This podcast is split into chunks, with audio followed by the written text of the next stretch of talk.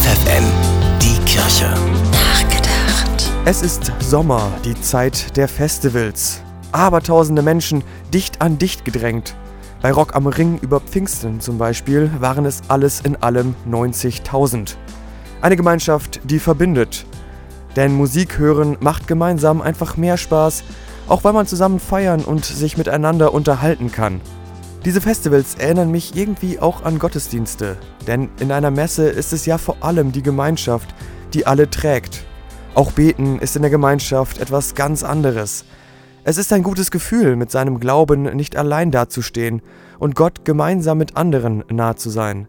So wie Jesus es auch selber gesagt hat, wo zwei oder drei in meinem Namen versammelt sind, da bin ich mitten unter ihnen. Ein Satz, der mich persönlich immer wieder bewegt, der mich bestärkt, immer wieder die Gemeinschaft der Gläubigen zu suchen. Gabriel Koos, FFN Kirchenredaktion.